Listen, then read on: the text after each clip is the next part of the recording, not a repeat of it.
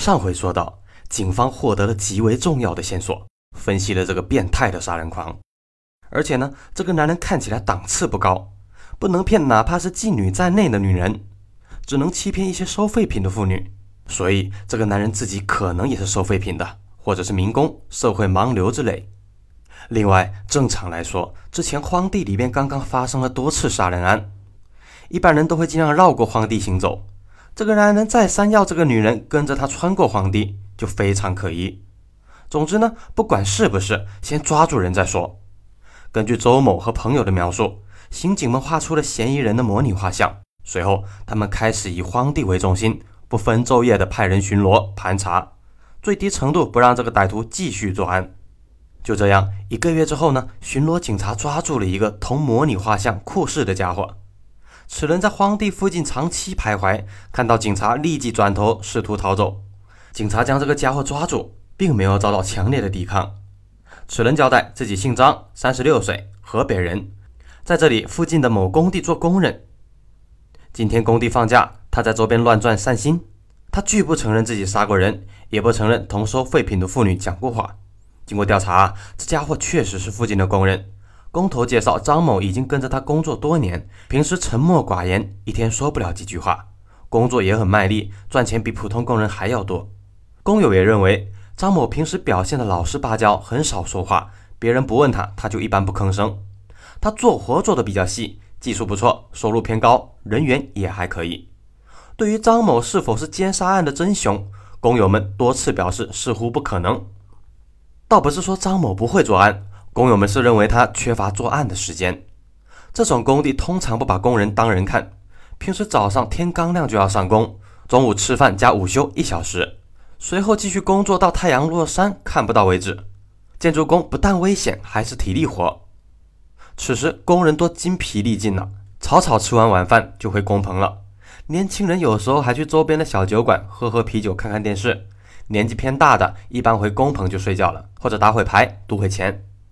他们一般是十天放一天假，但工人为了赚钱，一般都不休息，所以大家认为张某似乎没有时间去作案，除非做工的时候偷偷溜出去。自然啊，张某的工作是包干，平时也没人盯着他，他还是有机会可以溜号的。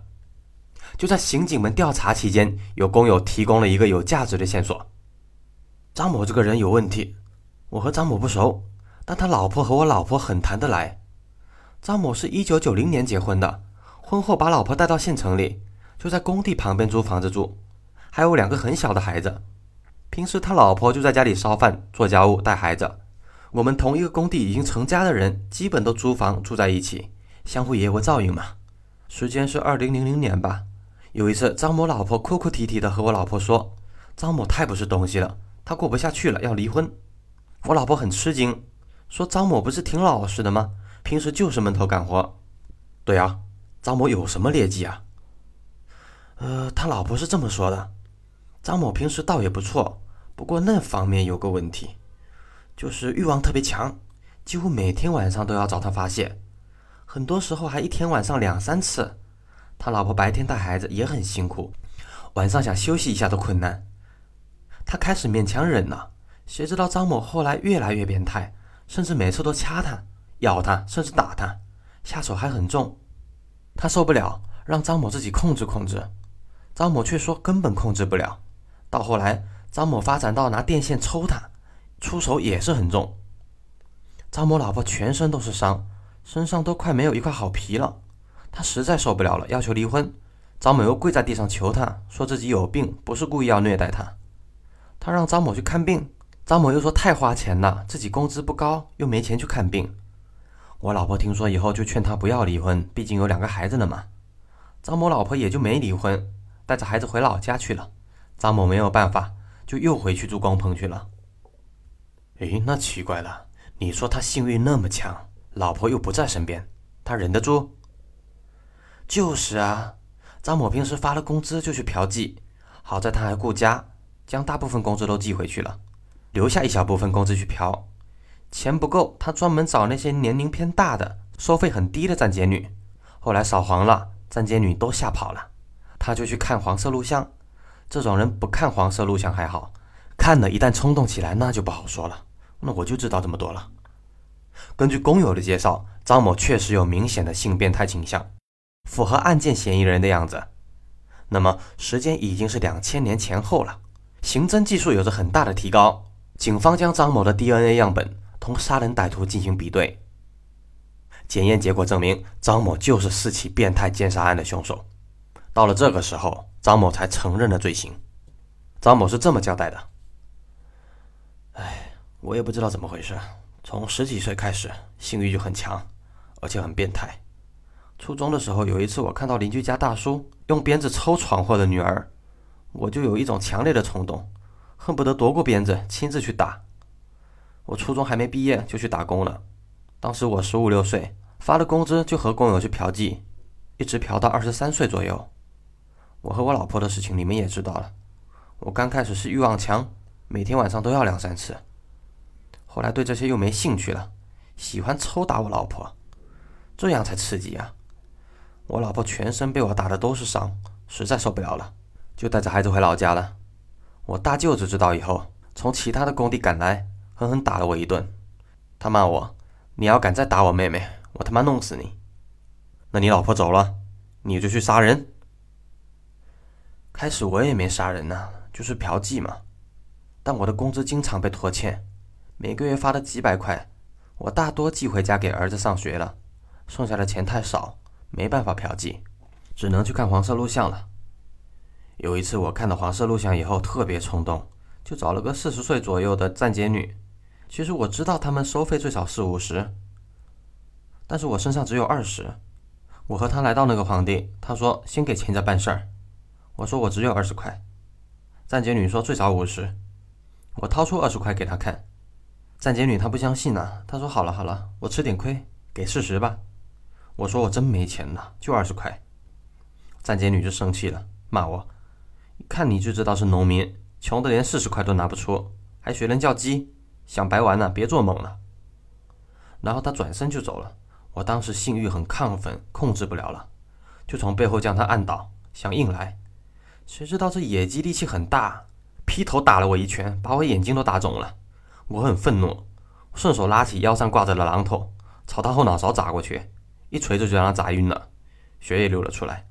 一开始我没想到杀他，就是想教训教训他。看到血以后，我有种克制不住的冲动，就拼命的砸他，直到砸出了脑浆。他死了以后，我侮辱了他的尸体，迅速逃走了。杀人以后，我很害怕，经常做噩梦，看到电视里面的警笛都发抖。我半年没敢作案，平时也不敢离开工地，但是看着没有人来找我，我们建筑工地又去了另外一个区，我才放心。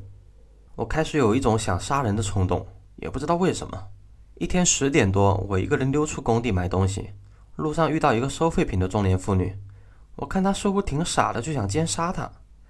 我说自己家里有废品，把她骗到荒地里面，然后说愿意给她一些钱和我玩一下。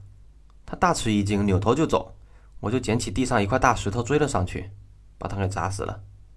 这一次杀人以后，我又很心慌，差不多半年没动手。但是这次还是没有人怀疑到我呀，我就又用同样的办法杀了一个收废品的女人。一个月后又杀了另一个，杀了最后一个女人后，我认为你们也不可能抓住我，就没停手。那几天后我又开始找目标了，没想到我杀了好几个收废品的女人以后，其余的人都很警惕，再也没有人上当。最后就被你们抓住了。那你为什么选择这些收废品的呢？咱就是民工，说不好听的，也只能骗骗收破烂的。